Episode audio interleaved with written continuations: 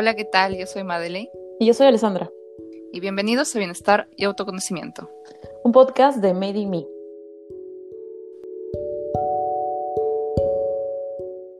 Hola de nuevo, bienvenidos nuevamente. Como les comentamos en el episodio anterior, y para seguir con el mood pisciano, hoy hablaremos de los sueños y cómo estos tienen su conexión con nuestro subconsciente. Así es, Made. Hoy tenemos este tema muy interesante y no estamos solas. Hoy día nos acompañan dos especialistas que nos van a explicar con mayor precisión qué relación hay entre los sueños y el subconsciente. Ellos son Yomaira y Giancarlo. Hola, chicos. Hola, chicos. ¿Qué tal? Mucho gusto. Buenas tardes. Hola, buenas tardes. Eh, eh, bueno, les contamos que Yomaira Macedo es psicóloga psicoterapeuta con enfoque holístico, cuenta con posgrado en psicodrama por la Universidad de Barcelona tiene formación en gestal y arteterapia y actualmente se encuentra cursando formación introductoria en la psicología analítica. Así es. Por otro lado, estamos también con Giancarlo Biaggi. Él es médico psiquiatra transcultural y psicoterapeuta junguiano. También tiene una maestría en antropología y es investigador. Chicos, es un gusto contar con su presencia hoy y les agradecemos mucho por el tiempo y pues vayamos a, a las preguntas. Sí. Exacto. Bueno, la primera pregunta es, ¿qué significan los sueños? ¿Qué representan los sueños? Bueno, los sueños son vistos desde muchos ámbitos, ¿no? Podemos, podemos verlo desde el ámbito psicológico, como la puerta hacia nuestro inconsciente, podemos verlo desde el ámbito más de las neurociencias, como también que tienen una función de ordenador de la psique y los recuerdos, y facilitador de los procesos de memoria y abstracción. Podemos verlo también desde el lado espiritual, como la puerta hacia, nuestra alma y hacia conectar con nuestra identidad. Lo que muchas religiones y muchas culturas han hecho durante muchos siglos, yo diría desde el principio de la humanidad. Entonces la fuente eh, que nos enriquece y que enriquece nuestro espíritu también, se encuentra y se halla en nuestros sueños. Y esta lectura y este análisis que tengamos que tener con ellos tiene que tener también una, una profunda comprensión de sus símbolos. Y según esta lectura que mencionas, ¿cómo es que yo podría autoconocerme un poco más en los sueños? Bueno, podemos autoconocernos a través de nuestros sueños porque son una ventana de un aspecto que usualmente se nos, se nos tiene velado, por decirlo así. Porque recordemos que nuestro inconsciente es una parte muy grande de nuestro psique, de nuestra alma, por decirlo así. Y esta parte de nuestra alma muchas veces no, es, no está del todo clara o hay cosas que de una u otra manera aún no reconocemos o no queremos reconocer. Y eso se traduce también en conflictos psíquicos o en ansiedades o en miedos o en perturbaciones que devienen también en síntomas que pueden deteriorar tu salud mental, ¿no? Entonces, el autoconocimiento radica justo en poder abstraer de los sueños las claves o las llaves de la comprensión de, nuestras, nuestros conflictos que a diario eh, empiezan a, visualizarse cuando dormimos. Y sobre todo, cuando tenemos estos sueños que son potentes, ¿no? Estos sueños que al despertar nos dejan esa sensación de lo vivido, esa sensación de, que hemos atravesado incluso una vida, ¿no? Eh, por, por, eso que incluso en las tradiciones eh, chamánicas, por decirlo así, o en las culturas eh, de, la medicina tradicional, o, o, por ejemplo aquí mismo de la Amazonía, se dice que los sueños son tan importantes como la vida vivida, ¿no? E incluso más. Y se le toma también mayor importancia a los sueños porque ahí, de ahí se, se extrae el conocimiento para andar en el día a día, para poder conectar también con nuestra realidad, porque nada sirve solamente contemplar los símbolos si es que no los ponemos en práctica en nuestro cotidiano, ¿no? Claro. Entonces, digamos, hay una herramienta, una fórmula para interpretar un sueño o, cómo, se, cómo se haría, ¿no? Eh, bueno, para interpretar el sueño, como dice Giancarlo, eh, lo más importante es ver los símbolos. Eh, primero que nada, identificar las imágenes que aparecen en el sueño. Por ejemplo, si sueño con un tren en una estación y una mujer, eh, entonces digamos que esas serían las imágenes más importantes. Y después lo que se haría desde la psicología analítica es eh, relacionar esas imágenes con, mi conciencia, o sea, con mi vida ordinaria, con mi vida cotidiana. ¿Qué, tengo que ver yo con un tren o con una mujer? Y bueno, claro, también ahí entra el asunto del inconsciente colectivo, que Giancarlo hablaba hace un ratito sobre el inconsciente, más que todo personal, ¿no? Eh, como los recuerdos de nosotros, los miedos y todo, pero luego también, por ejemplo, Jung, que es el, el que, digamos, fundó esta, esta corriente de pensamiento, él se interesaba por los mitos, por símbolos humanos que se daban en distintas culturas. Entonces hay motivos humanos, por decirlo así. Entonces hay como símbolos que ya vienen cargados de mensajes por sí mismos. O sea, que tienen un significado ya como... Colectivo. Dado y colectivo. Claro, como que... Como, ajá, como, no sé, la paloma. Como heredado, como heredado. La paz o algo así. Claro, como la mujer o el hombre, ¿no? Ya vienen como que con cierta relación. Con una carga, claro, con una carga simbólica. O lo masculino, por decir algo muy amplio, ¿no? O sea, igual y ese, o sea, igual no se puede como interpretar un sueño sin el soñante, por ejemplo, también dice ahí en sus textos, ¿no? O sea, se tiene que relacionar el asunto con la vida, la vida cotidiana de la persona, el soñante. Entonces, por eso es que esos diccionarios de símbolos, ¿no? que a veces son los más comunes en Google, eh, pueden ser un poco confusos o hasta engañosos. Por eso es útil también eh, entrar en, la comprensión del sueño con otro. Muchas veces es más rico que cuando lo hace uno solo porque podemos tender a engañarnos y a hacer cosas que, que no son y hasta asustarnos, ¿no? Porque si buscamos en Google como que qué representa haber soñado con algo que, no sé, con un lobo enorme y probablemente pueda decirte que mal augurio, cosas así, ¿no? Y te terminas como, como que poniendo paranoico con eso, ¿no? Y quizás no tiene mucho que ver, ¿no? Claro. Eh, también me gustaría agregar que, o sea, también, por ejemplo, dicen que hay, hay una manera de interpretar el sueño de una manera más concreta y más simbólica, ¿no? como más, por ejemplo, los indígenas, también, por ejemplo, en el Perú, los shipigos que usan bastante la medicina tradicional, tienen su hermenéutica de, de la simbología de los sueños, ¿no? Pero desde su contexto, desde su racionalidad, desde el lugar donde ellos están, que es más espiritual, de hablar con espíritus. En cambio, nosotros, los occidentales que vivimos más en la ciudad, tenemos otra forma de interpretarlos. Ahora, no dejan de haber los mismos motivos universales, ¿no? que, son arquetípicos y que tienen que ver justo con esta, esta representación de símbolos que nos tocan a todos y que de otra manera están inmersos en todas las culturas. Por ejemplo, la cruz, la chacana, la cruz cristiana, la cruz de, Horus, ¿no? en Egipto, la cruz en, el, Medio Oriente, digo, en, el Oriente, eh, son muchas las representaciones a través de la cruz que implica el cuaternio universal, ¿no? Y este cuaternio es la totalidad. Y solamente el entender el simbolismo de la chacana, el entender el simbolismo de la cruz, el entender el simbolismo de las otras eh, tipos de, de símbolos universales, pues pueden también acercarnos a una comprensión más amplia de lo que ese sueño nos está queriendo decir acerca de nosotros mismos, porque un arquetipo no es que venga de pronto a contarnos algo que no sea algo que también radique en nuestra propia experiencia personal. O sea, me dejo entender.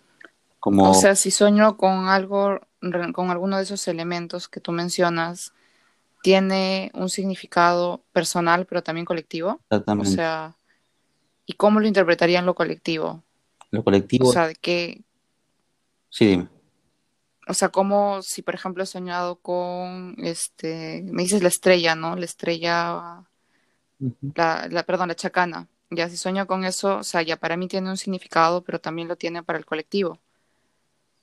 ¿A eso te refieres? Sí, y este colectivo es la representación universal del símbolo que tiene un significado, por decirlo así, universal, pero que de nada sirve este significado universal si es que no se, si es que no entra en una conexión profunda con tu propia vida y con el significado que cada uno como individuo le pueda dar, porque no es que el significado de la chacana o, por ejemplo, el símbolo de la chacana parezca un sueño de la nada, sino es para decirte algo, a eso voy, ¿no?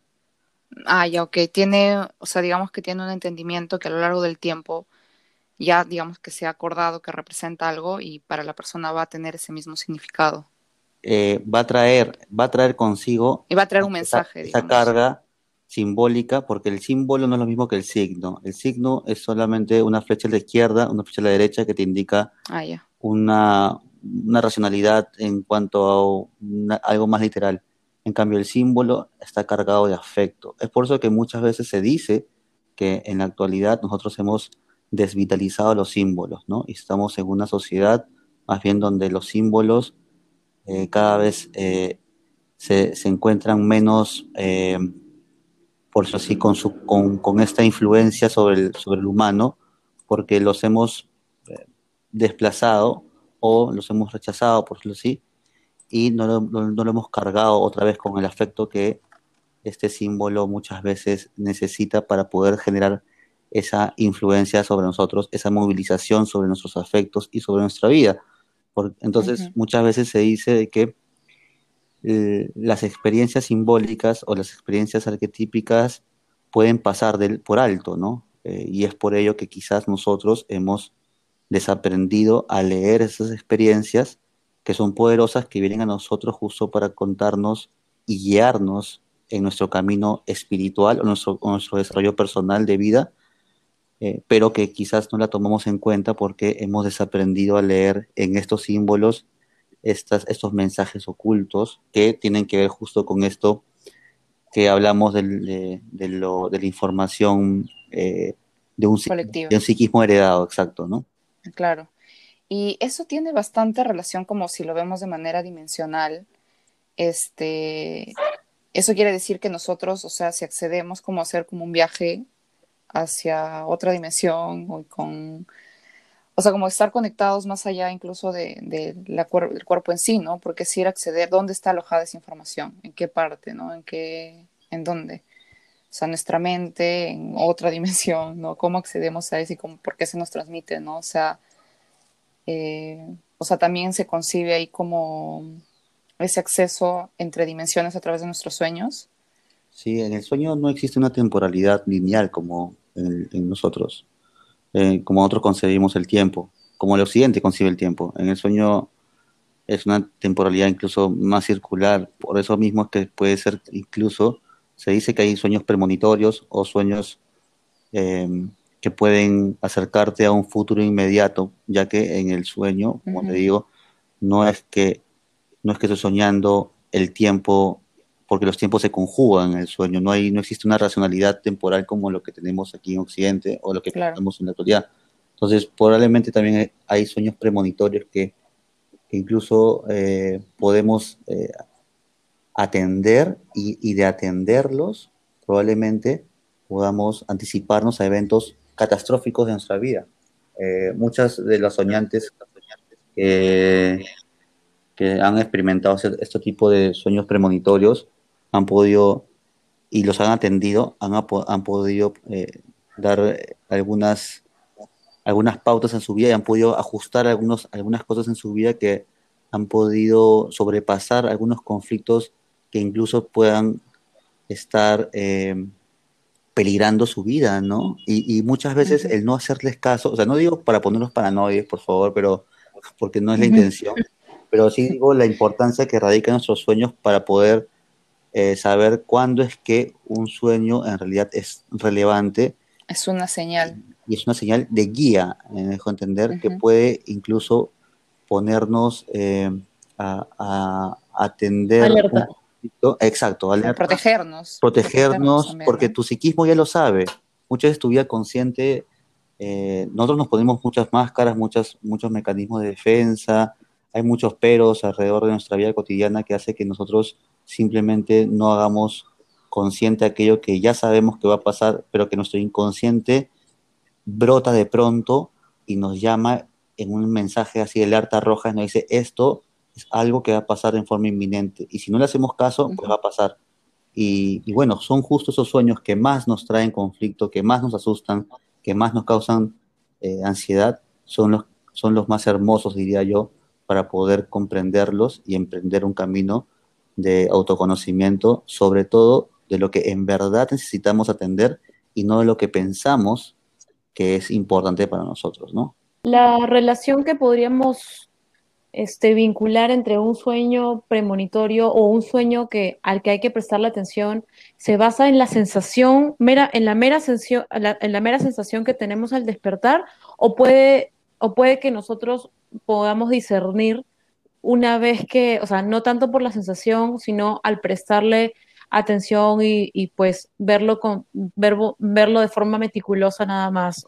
O, siempre voy a necesitar de una persona que me ayude a interpretarlo o, o, yo puedo desarrollar esa capacidad de acuerdo a mis sensaciones, a escuchar más la forma en la que me siento al despertar para poder discernir entre uno y otro y no quedarme con esta frase tan cliché que todos le hemos dicho alguna vez o nos la han dicho que es tranquila o tranquilo solamente fue un sueño, ¿no? Sí, yo creo que nosotros podemos desarrollar esta actitud simbólica en la manera que dejemos nuestra racionalidad y nos expongamos más eh, y pongamos más ah, como más atención, sí, más honestidad en nuestro mundo más abstracto, ¿no? Y pretendamos que, ¿por qué? Porque si tú te has dado cuenta, lo racional en este, en este mundo, en este, en este paradigma en el que nos encontramos está totalmente desvaluado, ¿no?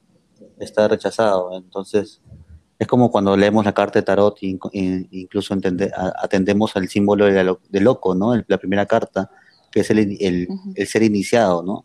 Y este iniciado es el que va a contener el primer movimiento para tu desarrollo individual. Entonces, lo irracional que vendría a ser en este caso la locura o un sueño que puede ser tan, tan igual como una psicosis, porque yo pienso siempre que la psicosis, desde, lo, desde yo, desde la psiquiatría y lo que yo atiendo, las personas que, algunos, que han tenido algunos eventos psicóticos, pues son sueños pues vividos ¿no? en, la conciencia, tan, tan, tan igual como un sueño, a veces muy perturbadores como tales, y a veces muy eh, vivificantes como, como otros, ¿no? Entonces, creo que sí podemos atender a nuestros sueños, pero siempre, yo les digo esto, y ese hay que tener el cuidado particular, que hay un punto ciego en nosotros, porque nuestra conciencia es como si ustedes reflejaran una luz en un objeto. Siempre va a echar sombra, ¿no? Entonces esa sombra no la puedes ver, pero esa sombra la puede ver el otro. Y no tiene que ser, tiene, puede ser alguien incluso que haya, haya permanecido y haya y esté preparado, esté capacitado para poder leer el lenguaje simbólico y esto adquiere un entrenamiento particular. Como decía yo, Mayra, en, el mundo eh, de los pueblos amazónicos, por ejemplo, los, los curanderos más expertos se entrenan en este mundo simbólico y en la medida que ellos van leyendo este mundo abstracto, este mundo de símbolos, este mundo de los sueños, este mundo de las visiones que son muchas veces causadas por la toma de ayahuasca y, por las dietas que, se, que, se dan en los sueños, eh, recién ahí pueden ellos, eh, a través de una preparación muy exhaustiva, ¿no? de, años así, ellos mismos también tratando con, ellos mismos, con, con, su propia herida, pueden tratar recién al otro. Entonces, solamente para dejar claro de que nosotros vamos a poder tener la sensibilidad de atender nuestros sueños, pero también siempre es bueno poder contarlos a los demás. Y yo les digo algo nomás para terminar, no expandirme tanto, es como cuando antes en las tribus aborígenes de Australia, las personas se levantaban a primera hora y lo primero que hacían era compartir sus sueños como cuando compartimos el, desayuno y hablamos de, nuestros primeros sueños. Y yo les digo, si eso podría ser una práctica que podríamos empezar a desarrollar otra vez y empezar a contar nuestros sueños con las personas que tengamos confianza, con las personas que también tengan esa sensibilidad para con los símbolos, probablemente también nos den algunas guías, algunas pautas que nosotros no estemos viendo en ese momento y también nos puedan sacar de grandes confusiones porque como tú dijiste al principio, nosotros podemos tomar un símbolo y en verdad sentir que este símbolo trae consigo algo que quizás no sea del todo este, esta,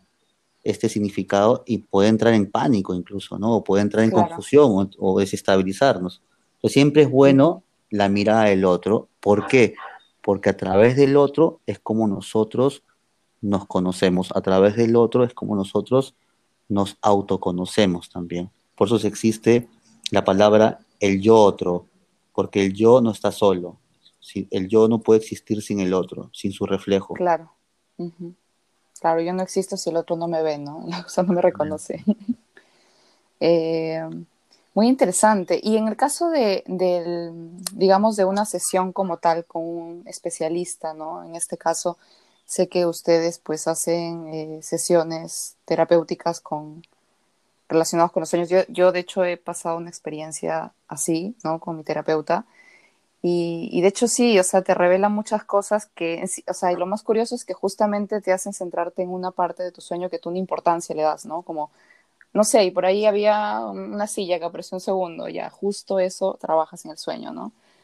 Entonces, eh, no sé cómo, cómo es así que, cómo se da una sesión terapéutica como tal, ¿no? Usando como herramienta principal el sueño.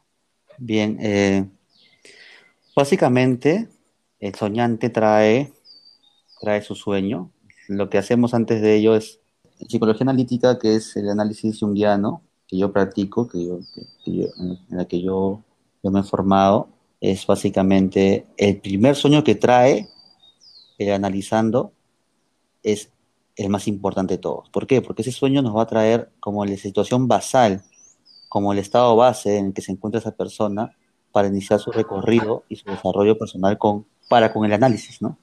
Entonces, eh, muchas veces, a veces vienen personas y me cuentan de que no han soñado o no pueden soñar, y yo les digo, bueno, en, la, medida que el análisis avanza y se profundiza incluso en, las, en, los afectos, en las emociones, en los conflictos, ya se empieza a mover el inconsciente. Y muchas veces cuando el inconsciente se mueve, se agitan las aguas, es cuando en realidad empiezan a emerger ¿no? los, eh, los elementos simbólicos en los sueños. Entonces, yo creo que eh, para comenzar, diría yo que se necesita una, actitud también receptiva de la persona que, no, que esté lista para entender el mundo abstracto y, e irracional de los sueños y poder también confiar en que es importante y que le va a traer un significado trascendente para con su vida. Porque muchas veces pasa lo contrario, ¿no? Pasa de que ahí viene gente muy racional que, eh, que hace que, que simplemente descarta sus sueños y que no les presta atención. Entonces, en la medida que nosotros vamos a través del análisis desarrollando la actitud simbólica, a través de ciertos acercamientos a los símbolos, al mundo abstracto, hablar de los sueños, hablar de la importancia que traen estos, es que nosotros vamos, vamos atendiendo y sensibilizando a esta persona para que entre en el mundo abstracto, porque lo contrario, muchas veces las personas no son tan asequibles, por decirlo así, a conectar con su mundo interior de una forma menos literal y menos racional. Entonces, yo creo que hay que adaptar a la persona, preparar a la persona como si preparáramos una masa es como si preparáramos un, pan hermoso y sabemos que está listo para, para meterlo al horno, pero todavía no hay que meterlo al horno. Lo que voy es que no podemos simplemente agarrar la masa y pretender que ya está lista y darle con todos los símbolos y decir, ya, mira, tus símbolos son estos, estos tú tienes que, tienes que leer estos símbolos y hacer esto, porque no hay peor cosa que algo que se, que se impone al soñante porque como se dice en, griego, y es una linda y hermosa eh, palabra que siempre me queda claro, se llama kairos, que es el momento oportuno. ¿Cuándo es el momento oportuno? Solo la persona va, a ser sensible a ese momento.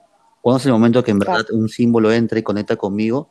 Es cuando la persona que trae este símbolo va a poder eh, hacer que, eh, va, va, va, cuando, cuando toque, cuando toque, ¿no? Cuando se abra, cuando en realidad se siente identificado. Cuando está lista, Exactamente. No siempre se está listo y, no, y a veces muchos los terapeutas como que queremos como que jalar a la persona para que ya, mira de una vez, esto es lo que ocurre. pero a veces, muchas veces, eso puede ser... Pero es el proceso de cada uno, Exacto, entonces el tiempo indicado para cada quien va a ser importante ser sensibles a ellos y nosotros también seguir nuestro propio camino, nuestro propio proceso como terapeutas, como, como, como sanadores heridos que somos también, ¿no? Claro, claro. Eh, bueno, este... Um, Súper interesante. Yo creo que eso sería, sí, demasiado interesante. Y creo que, bueno, yo tengo mucho más preguntas, pero fácil ya media hora más. pero eh, creo que, que, sería, no sé, lindo tener una parte dos, pero para ya abordar por ahí los sueños en relación justo con, con nuestra espiritualidad y con, no sé, incluso justo le comentaba yo, Mayra, ¿te acuerdas? De este, antes de, de realizar este podcast, hablamos un ratito y, y, no sé, ¿no? Tal vez tratar el tema de los viajes astrales, que sería interesante, ¿no? Como saber su perspectiva respecto a eso. Eh, y cómo, cómo conectamos, ¿no? Justamente con, con esa parte trascendental, ¿no? Que, sale, digamos, de la racionalidad a través de los sueños. Sí, ojalá podamos tenerlos nuevamente con nosotras para que nos, gustaría nos cuenten más. Sí, sí, sí. Sí, claro, de hecho, em, sería bueno una segunda parte, chicas. Eh, entonces, yo creo que eh, eso ha sido todo por hoy. Gracias por escucharnos y los invitamos a seguirnos en, nuestras redes sociales, en las redes sociales también de Yomaire y Giancarlo, que lo vamos a poner en la cajita de descripción. Y también informarles que justo el domingo 14 de marzo eh, ellos estarán dando, un taller en relación a este tema, ¿verdad? Sí, no vamos nos quieren contar un poquito. Sí, justo con lo que estaba diciendo Giancarlo ahorita de por qué es importante la mirada del otro eh, en relación a la interpretación de los sueños es por, es por eso que hemos hecho ese taller grupal, ¿no? En que el punto central es el cómo compartir las perspectivas, las resonancias, los sentimientos de todos al contar el sueño, ¿no? Y volver a ese estado originario de los pueblos antiguos de, de, tener un momento específico y especial para, para hablar de este mundo onírico, ¿no? Que tiene este simbolismo y esta profundidad. Y solamente, ¿y piensan hacer otra edición? Aparte de esta, o sea, tener más talleres al respecto. Sí, sobre eso. Más adelante. Sobre eso, sí, de hecho pensamos hacer nuestro, a nosotros nos gustaría que sea un taller continuo, o sea, que sea una cosa que pueda acompañar a la persona en el, en el transitar de su vida, porque en realidad los sueños también es, no, tantos, no tan profundo es ver un sueño aislado, sino más bien la secuencia de sueños, porque a veces hay eh, símbolos que reaparecen y reaparecen. Entonces, también por eso es que hemos querido sacar un taller que va a ser continuo. Todavía no lo hemos planteado, todavía no lo hemos sacado, pero ya les iremos contando más. Ya, bueno, entonces ahí pues en sus redes sociales van a, van a enterarse más. Gracias a ustedes, de verdad, por su tiempo y sí, muchísimas gracias. toda esta información. Listo, gracias a ustedes y hasta la próxima. Sí, hasta la próxima. Buenas tardes también. Cuídense. Chao, chao. Chao.